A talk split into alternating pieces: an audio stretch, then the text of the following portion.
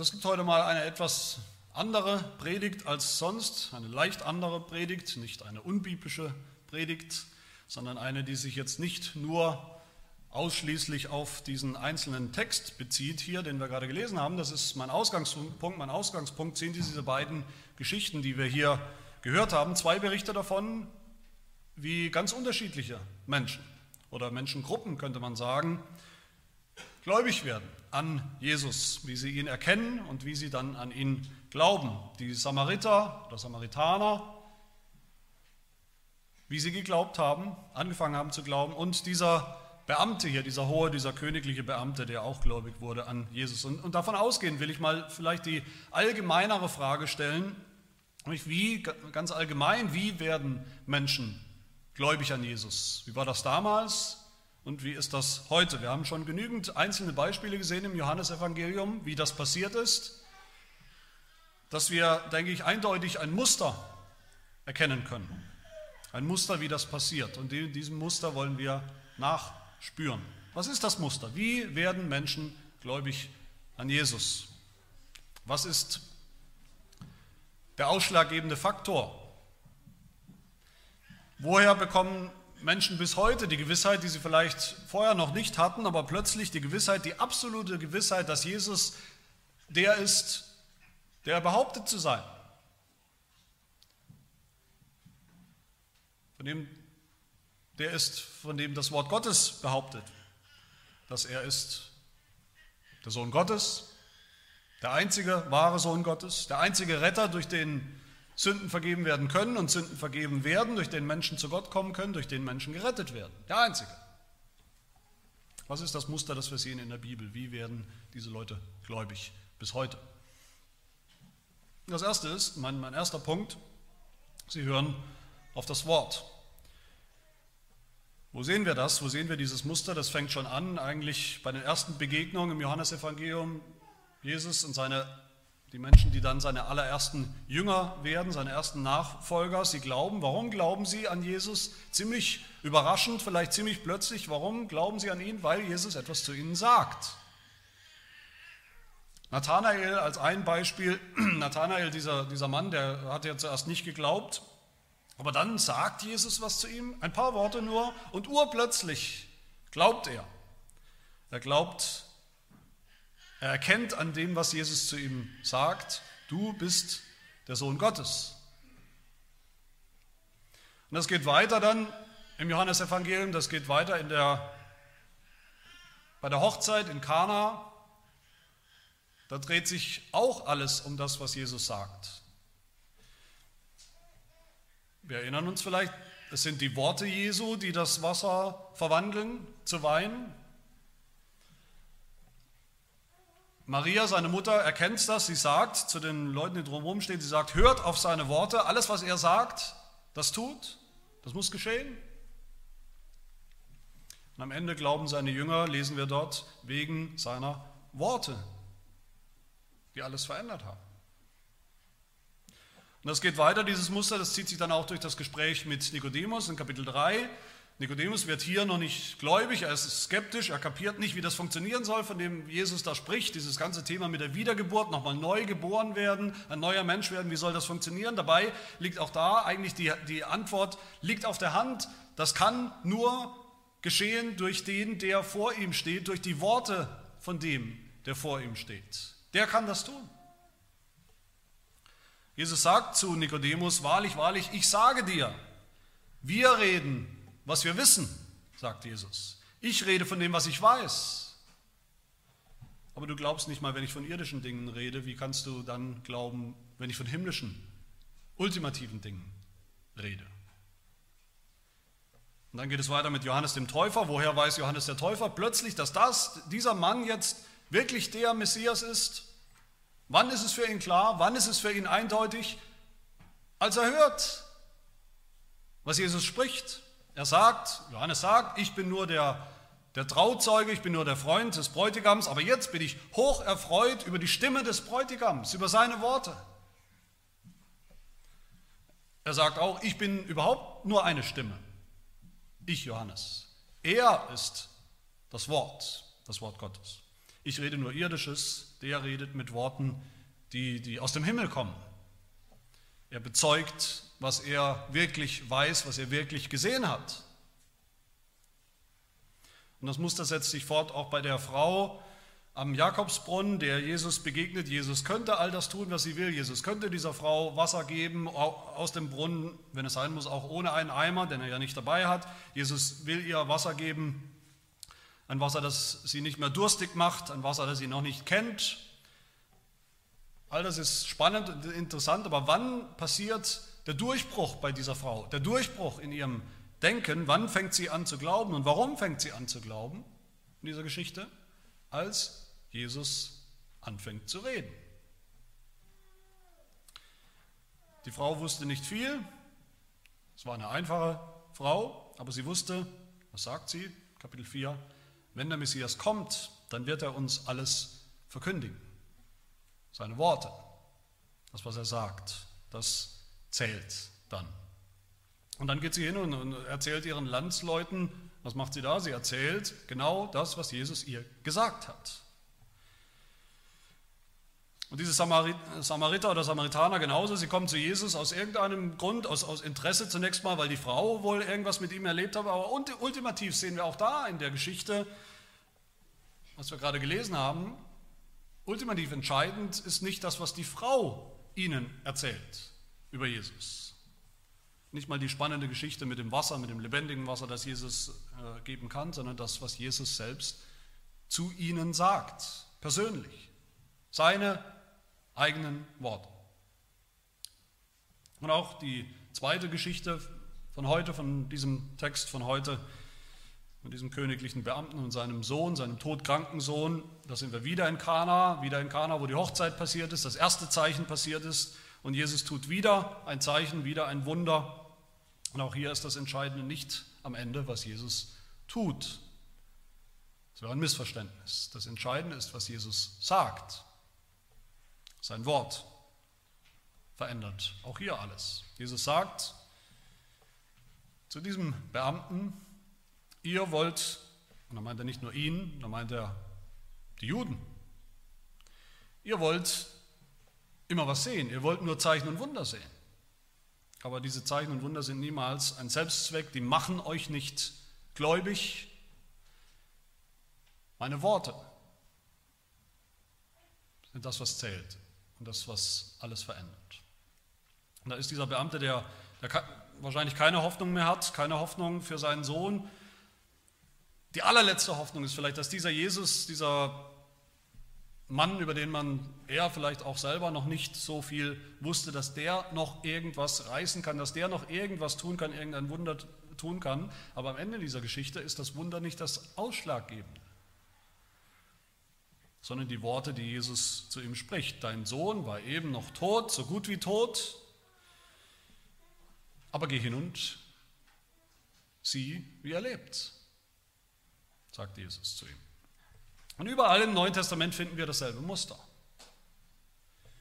Wie die Leute, oft skeptische Leute, skeptische Leute, die eigentlich überhaupt keinen Messias gesucht haben, die überhaupt keinen Messias wollten, die dachten, dass sie überhaupt keinen Messias brauchen, wie sie Jesus gehört haben, wie sie seine Worte gehört haben, wie sie ge gehört haben, wie er spricht und wie sie gespürt haben, ob sie wollten oder nicht.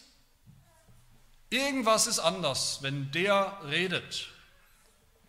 Irgendwas ist anders, als wenn die ganzen anderen religiösen Lehrer und, und Prediger, die wir bisher kennen, die Schriftgelehrten, die Rabbis, als wenn die sprechen. Irgendwas ist, ist in einer ganz anderen Kategorie. Seine Worte haben eine, eine Kraft, die wir noch nie gesehen oder erlebt haben. Der redet mit, mit absoluter Autorität,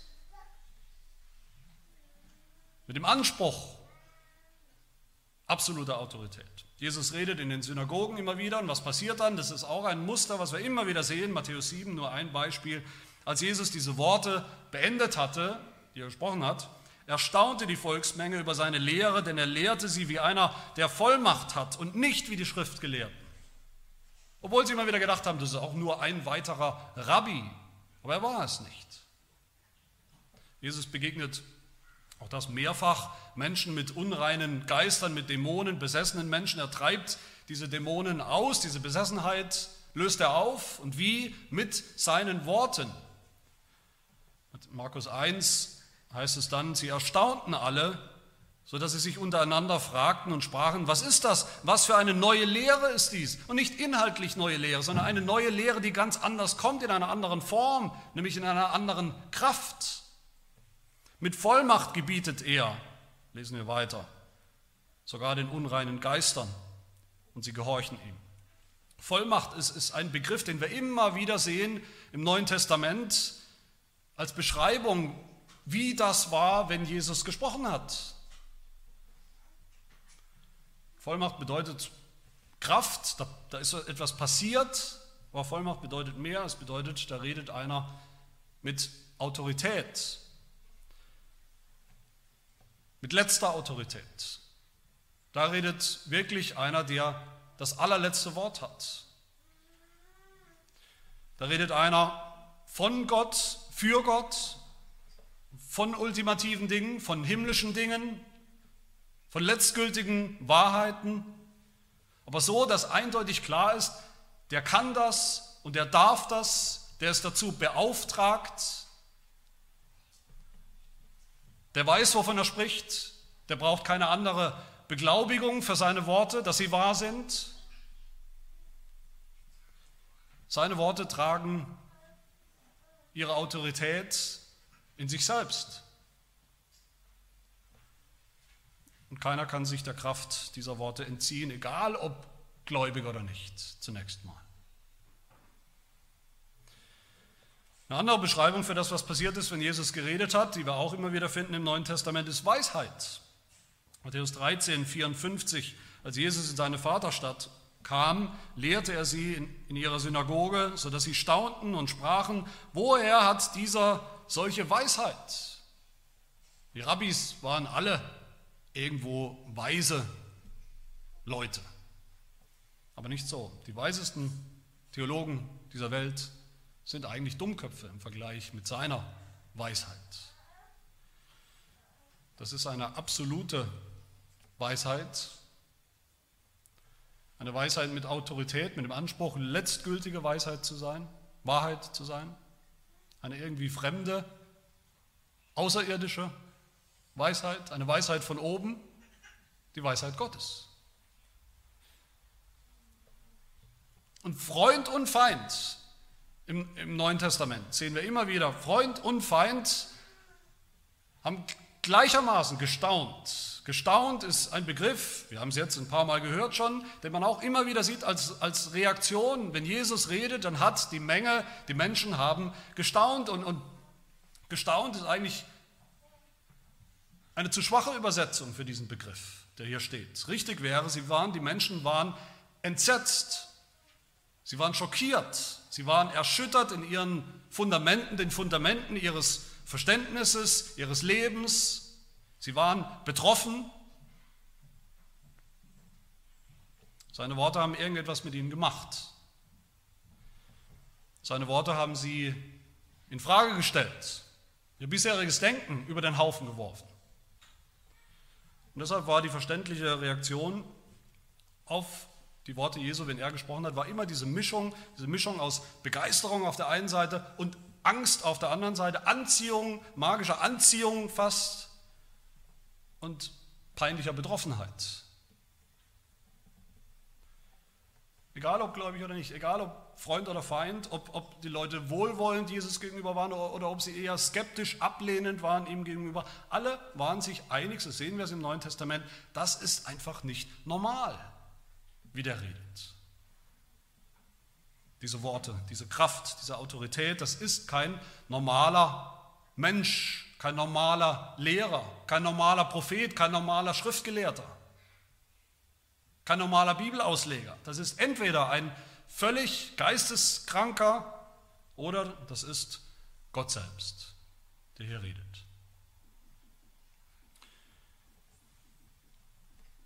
Und wundert uns das, dass das so war. Haben wir schon vergessen, was wir gehört haben am Anfang des Johannesevangeliums, in den allerersten Worten, in den allerersten Versen, wo es heißt, im Anfang war das Wort und das Wort war bei Gott und das Wort war Gott. Dieses war im Anfang bei Gott, das Wort ist Gottes Sohn. Alles ist durch dieses Wort entstanden. Es ist nicht eines entstanden, was, was es gibt, was entstanden ist, ohne dieses Wort.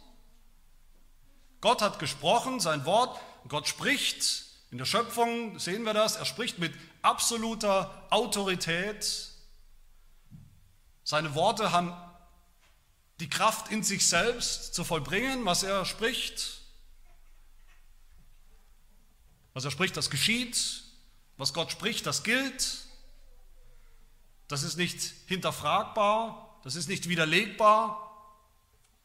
Sein Wort ist der Inbegriff von, von Wahrheit, Weisheit, Vollmacht, Kraft.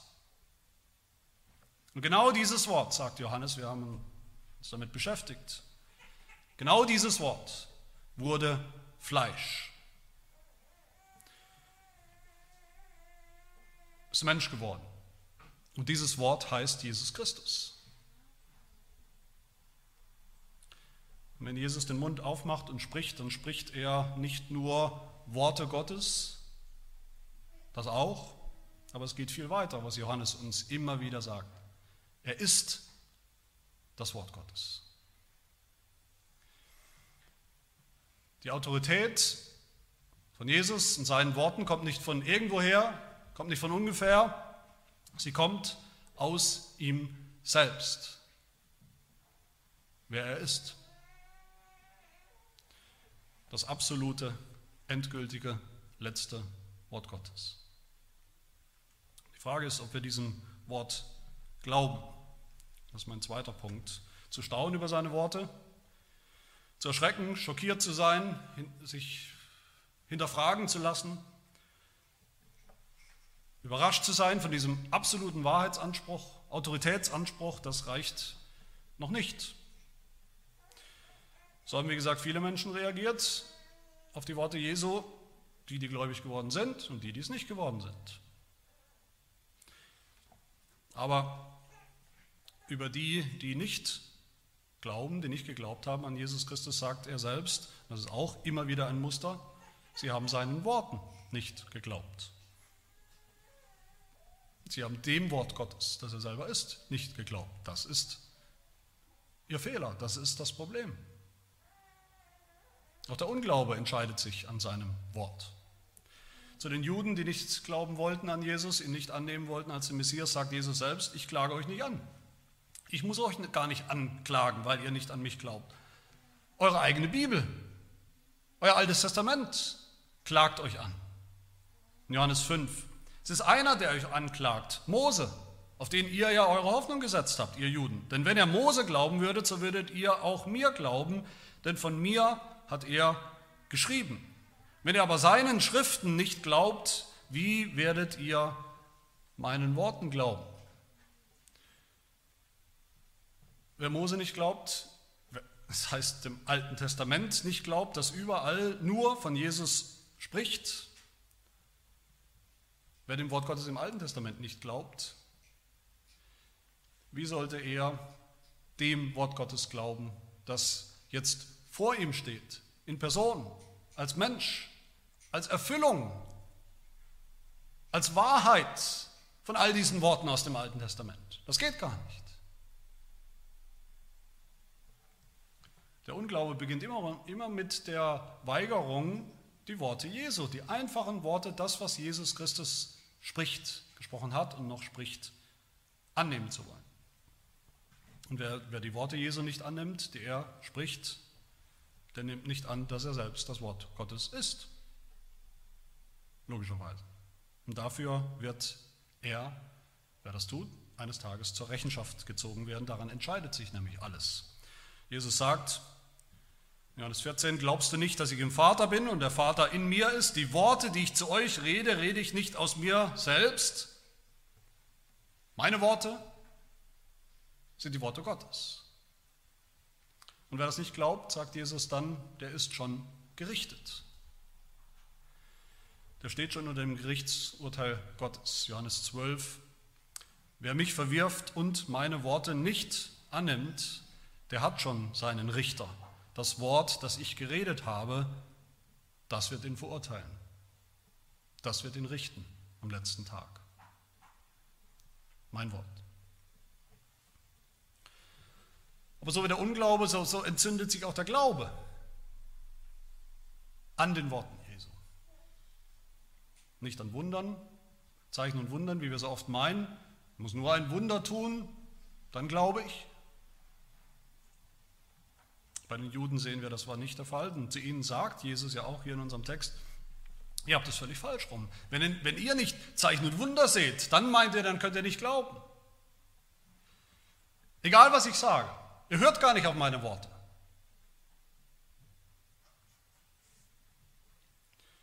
Glaube entsteht durch die Worte Jesu oder an den Worten Jesu. Auch das ist, wie gesagt, ein, ein, Muster im ganzen Neuen Testament. Die ersten Jünger, die haben viel gesehen bei Jesus. Jesus hat viel getan, tatsächlich. Viele wunderbare, große Taten. Aber entscheidend war, dass sie seinem Wort geglaubt haben. Als Jesus den Tempel gereinigt hat, von all dem gottlosen Geschehen und Vorgängen da, wir haben uns das angeschaut, da hat Jesus gesagt, dass er diesen Tempel abreißen und aufbauen wird. Den wahren Tempel, nämlich in drei Tagen durch, durch sein Kreuz und seine Auferstehung. Und da lesen wir in Johannes 2, Vers 22, als Jesus nun aus den Toten auferstanden war, das ist natürlich ein Blick nach vorne, nach dem Kreuz, als Jesus aus den Toten auferstanden war, da dachten seine Jünger daran, dass er ihnen dies gesagt hatte. Und sie glaubten der Schrift und dem Wort, das Jesus gesprochen hatte. Das Wort, das Wort war, war der Katalysator, durch, den sie, durch das sie geglaubt haben. Und die Frau am Jakobsbrunnen ganz genauso war für sie entscheidend. Sie hat geglaubt wegen dem, was Jesus zu ihr gesagt hat. Dieser Jesus hat mir alles gesagt, was ich getan habe, sagt sie. Und genauso die anderen Samariter hier jetzt in, in, dieser Geschichte, sie laden Jesus zu sich nach Hause ein, sie wollen, dass er zu ihnen kommt. Und er kommt und er ist bei ihnen, zwei Tage lang ist er bei ihnen und was tut er? Nichts. Wird nichts berichtet, dass er etwas tut, er ist da und er redet. Und das hat anscheinend gereicht. Vers 41 heißt es, sie glaubten um seines Wortes willen. Vers 42, wir haben selbst gehört und daran erkannt, dieser ist der Retter der Welt. Einfach nur, was Jesus gesagt hat. Und wie ist es bei dem Beamten hier mit, dem, mit seinem todkranken Sohn? Der will zunächst auch, natürlich will er genau das. Jesus kritisiert ihn auch mit. Er will genau das. Er will einen Arzt. Er will einen Wunderheiler. Ein Wunder, aber Jesus gibt ihm nichts davon. Jesus gibt ihm nur sein Wort. Jesus spricht zu ihm, sagt, geh hin, dein Sohn ist wieder gesund. Nur sein Wort. Und bevor er noch hingehen kann, bevor er sich vergewissern kann, bevor er Beweise einholen kann, dass Jesus das tun kann, dass das Wunder passiert ist oder auch nicht, heißt es schon hier in unserem Text, vor all dem heißt es in unserem Text, er glaubte. Er glaubte dem Wort das Jesus zu ihm sprach.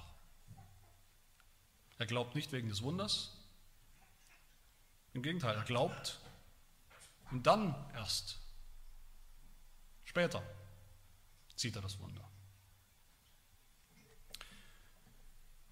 Die Worte Jesu als Wort Gottes entscheiden.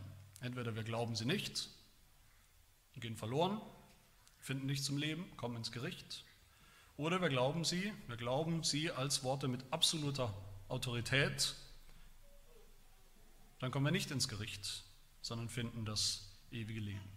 Am Wort. Johannes 5, 24 spricht Jesus, wahrlich, wahrlich, ich sage euch, wer mein Wort hört und dem glaubt, der mich gesandt hat, der hat ewiges Leben und kommt nicht ins Gericht, sondern er ist vom Tod zum Leben hindurchgedrungen. Die Worte Jesu führen zum Glauben. Johannes 17, da spricht Jesus zu Gott, dem Vater im Himmel. Er spricht über seine Jünger zu Gott und er sagt, die Worte, die du mir gegeben hast, habe ich ihnen gegeben und sie haben sie angenommen und haben wahrhaftig erkannt, dass ich von dir ausgegangen bin und glauben, dass du mich ausgesandt hast. Die Worte. Ein Jünger, ein Jünger ist nicht jemand, der die Wunder sieht, die Jesus getan hat. Der selbst erwartet, dass ein Wunder in seinem Leben passiert. Ein Jünger Jesus nicht jemand notwendigerweise, der Jesus leibhaftig sieht und bei sich hat, wie es die Jünger damals hatten, was wir nicht mehr haben. Entscheidend ist, ein Jünger hört die Worte Jesu und glaubt sie. Jetzt könnte man natürlich sagen, das sagen auch viele, viele Menschen sagen das, Moment mal, so geht es ja nicht. Ich will doch, ich will gern wissen, ob Jesus wirklich ist, wer er behauptet, ob Jesus wirklich Gottes Sohn ist, wirklich selbst Gott ist. Ich will Beweise, bitteschön, dafür. Und was für einen Beweis gibt er mir? Ich soll glauben, dass Jesus der Sohn Gottes ist, einfach weil er es sagt. Was für ein Beweis soll denn das sein? Das ist allerhöchstens ein Zirkelschluss, dass man das, was man beweisen will, eigentlich schon voraussetzt. Dass man das schon als wahr annimmt, bevor man es überhaupt beweisen kann. Sowas gilt nicht, das lassen wir nicht gelten als Beweis. Das ist intellektuell nicht aufrichtig, nicht überzeugend. Zu sagen, so reden viele Leute. Ist da was dran? Zunächst ist natürlich was dran. Wenn ich irgendwas beweisen will, dann darf ich nicht einfach voraussetzen, dass es wahr ist, grundsätzlich, dass es existiert. Ich brauche sowas wie einen objektiven Beweis. Ich brauche sowas wie eine Instanz, die mir sagt, dass das wahr ist. Eine Autorität, die das bestätigt. Aber die Frage, die sich hier stellt, die ich euch auch stellen will, ist die Frage, ist es denn richtiger oder besser, von vornherein anzunehmen, dass, dass es Gott nicht gibt, dass er nicht existiert, dass Jesus sicherlich nicht sein Sohn ist und sein kann, und dann auf dieser Grundlage, auf dieser Annahme Beweise zu verlangen, dass er es doch ist. Ist das richtiger, ist das aufrichtiger, von vornherein all das auszuschließen, als es anzunehmen? Ist es richtiger, als von vornherein anzunehmen, dass wir tatsächlich in Gottes Welt leben, in Gottes Schöpfung leben. Das vorauszusetzen. Ist das eine wirklich aufrichtiger als das andere? Ist es richtiger als das andere? Wir setzen alle voraus. Jede Philosophie, jede Weltanschauung, jede Religion, jeder Mensch setzt voraus. Wir setzen alle eins von zwei Dingen voraus. Nämlich entweder, dass Gott existiert oder dass er es nicht tut. Wir setzen alle eine oberste, letzte, absolute Autorität voraus. Jeder von uns, jeder Mensch, egal in welcher Weltanschauung, in welchem Gedankengebäude oder System auch immer, setzt so etwas voraus voraus. Eine letztgültige Autorität, die uns sagt, was wahr ist und was nicht wahr ist und die nicht hinterfragt wird, hinterfragt werden kann, weil es die höchste Autorität ist. Entweder das ist unsere eigene Vernunft, unser eigener menschlicher Verstand, unsere eigene menschliche Urteilsfähigkeit, oder es ist Gottes Vernunft, das, was er uns sagt, sein Wort. Darauf läuft es am Ende hinaus. Auf eins von beiden. Und in beiden Fällen haben wir sowas wie, wie, einen, wie diesen bösen Zirkelschluss, den man angeblich nicht haben darf. Woher wissen denn die Menschen?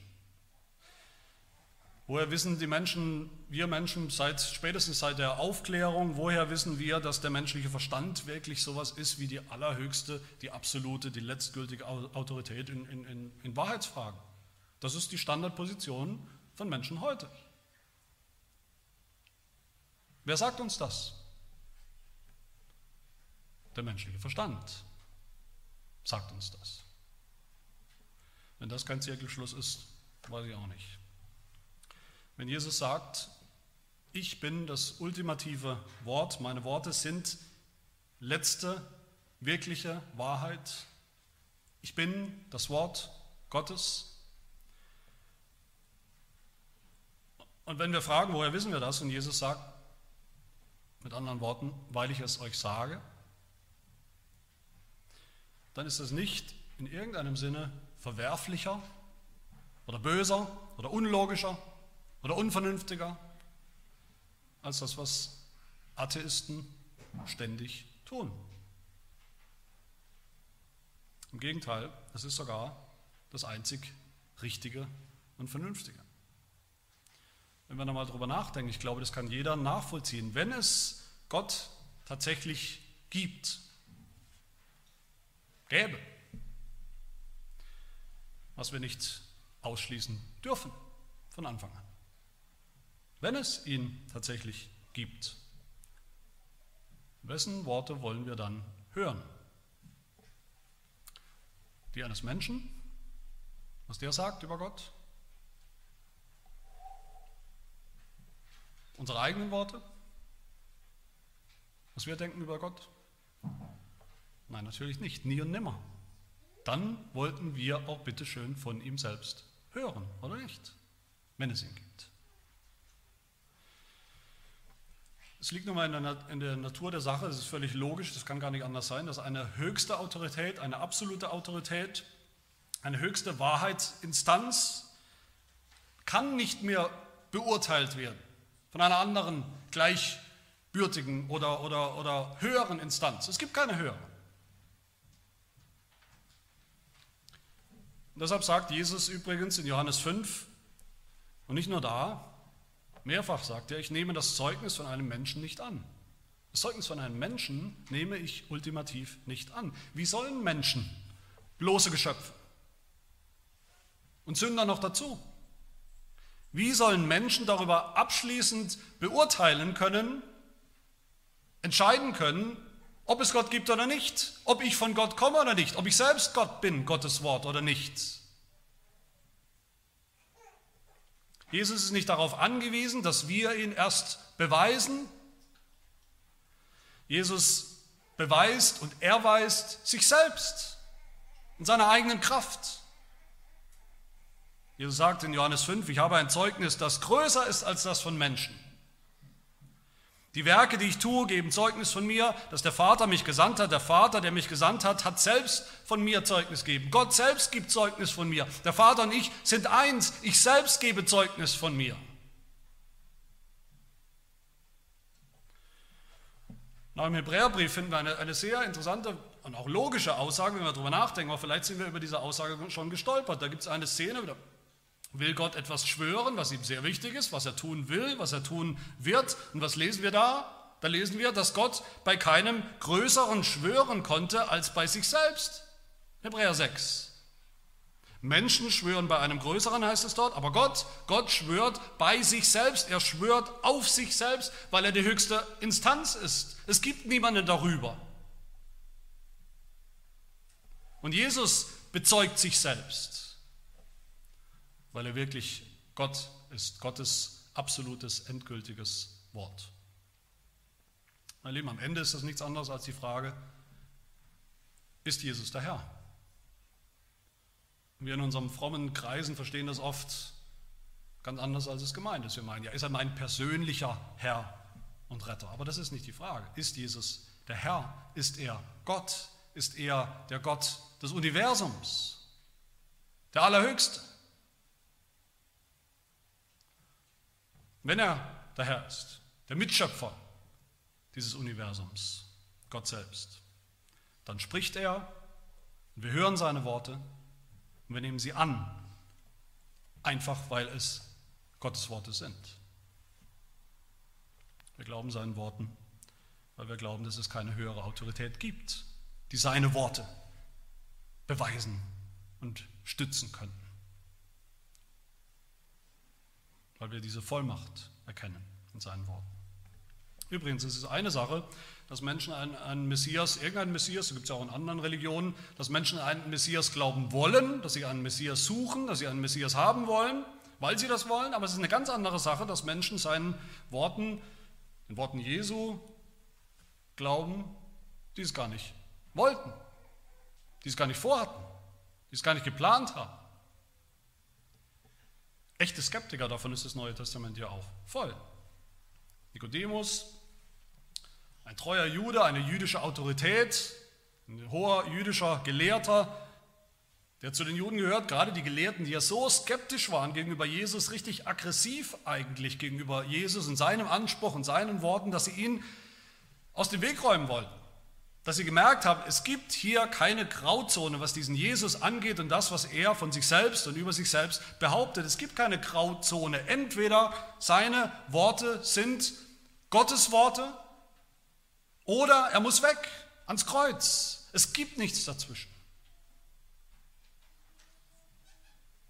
Und die Frau aus Samaria, das haben wir gehört, die Samaritaner, die haben eigentlich gar keinen Messias erwartet. Die hatten ihren eigenen selbstgemachten Glauben, sie hatten keine, keine Worte von Gott, keine göttlichen Worte gesucht, aber genau das hat sie gefunden. Was sie nicht gesucht hat, hat sie gefunden bei Jesus. Und der königliche Beamte genauso, der wollte nur eins, nämlich einen Arzt. Und am Ende findet er Gottes Wort. Aber ich will schließen mit einem letzten Gedanken, nämlich es bleibt ja dann am Ende nicht bei Worten. Das Wort, die Worte Jesu, die er spricht, das ist der Ausgangspunkt, an, die, an diesen Worten entscheidet sich alles, an diesen Worten entscheidet sich Wahrheit oder Unwahrheit, entscheidet sich der Glaube oder der, der Unglaube, Erlösung oder Gericht, Tod, geistlicher Tod oder das Leben, das ewige Leben entscheidet sich an diesen Worten allein, aber was Jesus dann tut oder Jesu Worten folgen dann eben auch immer Taten. Auch das sollte uns nicht wundern, Jesus ist das Wort vom Vater, was Gott spricht, geschieht, wenn Gott spricht, Gottes Wort, dem folgen immer Taten. Von Anfang an, das Wort der Schöpfung. Gott spricht, und es steht da. Eine neue, andere Wirklichkeit. Johannes 1, Vers 4. In ihm, in dem Wort, war das Leben und das Leben war das Licht der Menschen. Leben und Licht kommen aus diesem Wort. Gott spricht und es geschieht. Jesus spricht und es geschieht. Es geschieht Leben. Johannes 6, 63. Die Worte, die ich zu euch rede, sind Geist und sind Leben, sind nicht bloße Worte. Er sagt, dass er der Messias ist, der Sohn Gottes, und er zeigt es dann auch in seinen Taten. Jesus sagt nicht nur etwas bei der Hochzeit von Kana, dem ersten Zeichen, sondern er tut dann auch etwas. Er verwandelt Wasser zu Wein. Jesus sagt nicht nur, dass er der Erlöser ist, er vollbringt dann auch das Wunder der Erlösung, indem er ans Kreuz geht, indem er stirbt für Sünder. Jesus sagt nicht nur zu der Frau, dass er das Wasser des Lebens ist, das ewige Leben geben kann, dem der Durst hat, dem der will, kann er dieses Leben geben.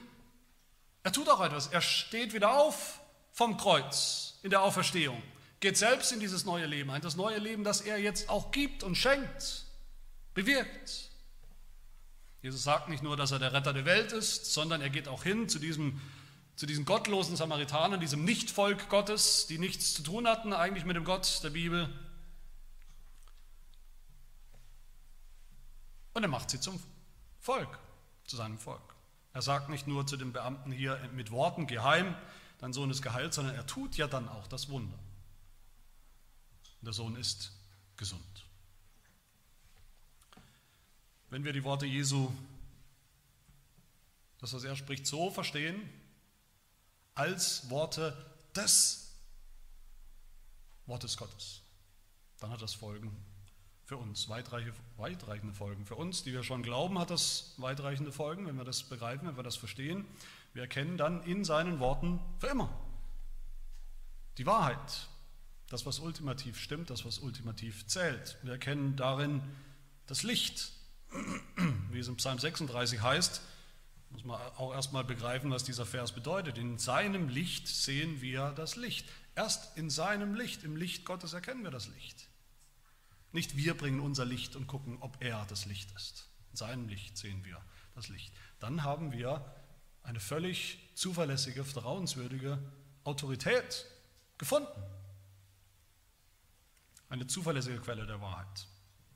Das ist das Wort Gottes für uns. Das sollte sich, das muss sich auswirken darin, wie wir das Wort Gottes, die Bibel, lesen und verstehen und behandeln. Mit voller Gewissheit, ohne Zweifel, ohne uns zu schämen, was wir vielleicht manchmal tun. Wir dürfen sagen, wir glauben das, das Wort Gottes, wir glauben das, was Jesus sagt, weil er es sagt. Und wir wissen, wer er ist. Das sollte sich darauf auswirken, wie wir Predigten oder auf Predigten hören. Predigten sind Wort Gottes. Gott spricht darin durch seinen Sohn. Und was Gott sagt, das gilt und das geschieht. Wir brauchen nicht zu denken, schade, dass wir nicht die Wunder sehen konnten, die Jesus damals getan hat. Schade, dass wir sozusagen 2000 Jahre zu spät dran sind. Sonst wäre unser Glaubensleben erfüllt und sonst wäre alles in Ordnung. Das größte Wunder ist das Wort Gottes in Jesus Christus. Fleisch geworden. Als Mensch. Und wir haben ihn, den ganzen Jesus wenn wir seinen Worten glauben. Und seine Worte haben wir in der Bibel, haben wir im Wort Gottes. Das ist gerade, wie gesagt, die Definition von einem wahren Jünger, dass er sich an Jesu Worte hält. Das ist der entscheidende Faktor. Johannes 8:31 sagt Jesus, wenn ihr in meinem Wort bleibt, so seid ihr wahrhaftig meine Jünger. Nicht, wenn ihr mich seht, wenn ihr mich anfassen könnt, wenn ihr meine Wunder seht, wenn ihr in meinem Wort bleibt. Das hat aber natürlich auch Folgen für die, die noch nicht glauben, die es vielleicht gerne würden oder vielleicht auch nicht, die es aber nicht können. Vielleicht intellektuelle Widersprüche sehen oder Zweifel oder Schwierigkeiten. Du musst nicht warten, bis ein Wunder passiert, das dich dann überzeugt oder eben auch nicht, wie wir es ja oft sehen im Neuen Testament, dass die Wunder das gerade nicht tun, trotzdem nicht tun. Du musst nur auf die Worte Jesu hören, der sich selbst bezeugt als letzte, höchste Autorität. Natürlich stellt dich das in Frage, natürlich stellt uns das in Frage. Alles, was wir vielleicht bisher geglaubt und gedacht haben. Die Fundamente unseres Lebens, unseres Denkens bisher. Natürlich ist das so. Natürlich führt das zu einer Krise, zu einer Autoritätskrise. Es führt zu der Frage, wer ist der Herr in meinem Leben? Gott, Jesus, sein Wort oder mein Wort, mein Verstand? Worauf vertraue ich ultimativ? Aber das kann das soll eine Krise sein. Das kann eine Krise sein, die heilsam ist, wenn man das erkennt. Es ist, wenn man erkennt, es ist vernünftiger, auf jeden Fall, besser, heilsamer, sicherer, dass ich darauf höre, was Gott selbst sagt über sich, als dass ich darauf vertraue, was ich schon immer über Gott gesagt oder gedacht habe. Das ist nicht zuverlässig.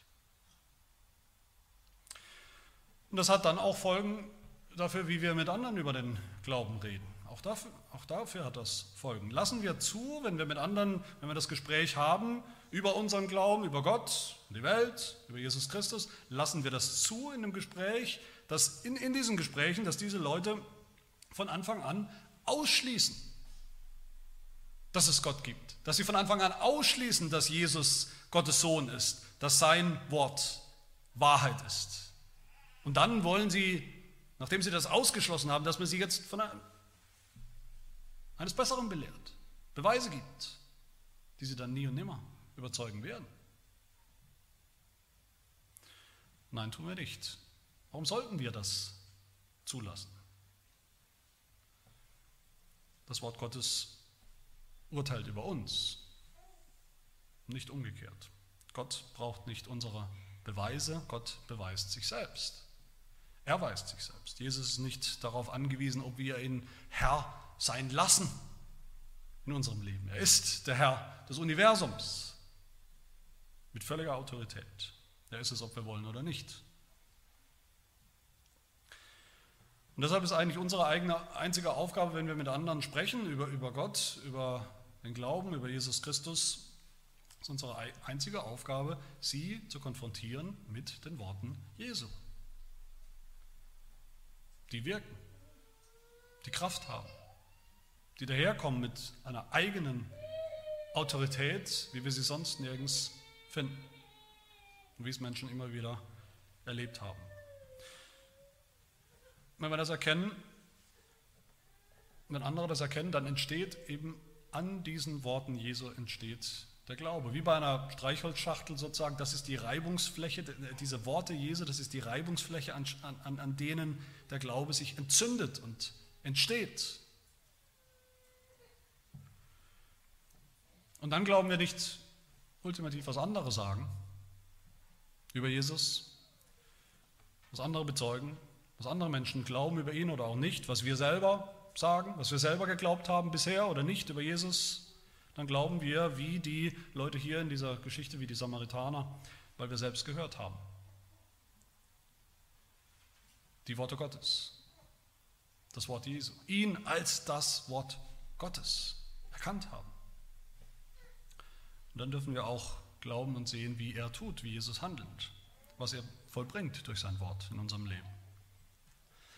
Am Anfang war das Wort und das Wort war bei Gott das Wort war Gott. Alles ist durch dasselbe entstanden. Und ohne dasselbe ist auch nicht eines entstanden, was entstanden ist. Im Wort war das Leben und das Leben war das Licht der Menschen. Und das Wort wurde Fleisch und wohnte unter uns und wir sahen seine Herrlichkeit, eine Herrlichkeit als des Eingeborenen vom Vater. Amen. Wir beten. Herr, wir danken dir, dass du uns dein Licht gesandt hast, deine Wahrheit, deine Offenbarung, die ultimative Wahrheit und dein letztes Wort, das uns den Boden, das Fundament unter den Füßen weggezogen hat, nur um uns ein neues zu geben, ein tragfähiges Fundament, ein wahres Fundament. Und nicht nur Worte, sondern dein fleischgewordenes Wort in Jesus Christus, in deinem Sohn, dem Gottmenschen. Und so lass uns hören auf sein Wort, weil wir wissen, sein Wort ist Wahrheit, sein Wort ist Leben, führt zum Leben. Lass uns glauben, vertrauen auf sein Wort, weil wir wissen, es hat höchste Autorität und es ist wahr. Und lass uns auch unser ganzes Leben ausrichten nach diesem Wort, dem göttlichen Wort, das wir auch lesen können auf den Seiten der Heiligen Schrift. Das Wort, das uns gepredigt wird. Das Wort, das sichtbar wird, auch in den Sakramenten. Herr, wir haben erkannt, du allein hast Worte des Lebens, des ewigen Lebens. Das bitten wir in Jesu Namen. Amen.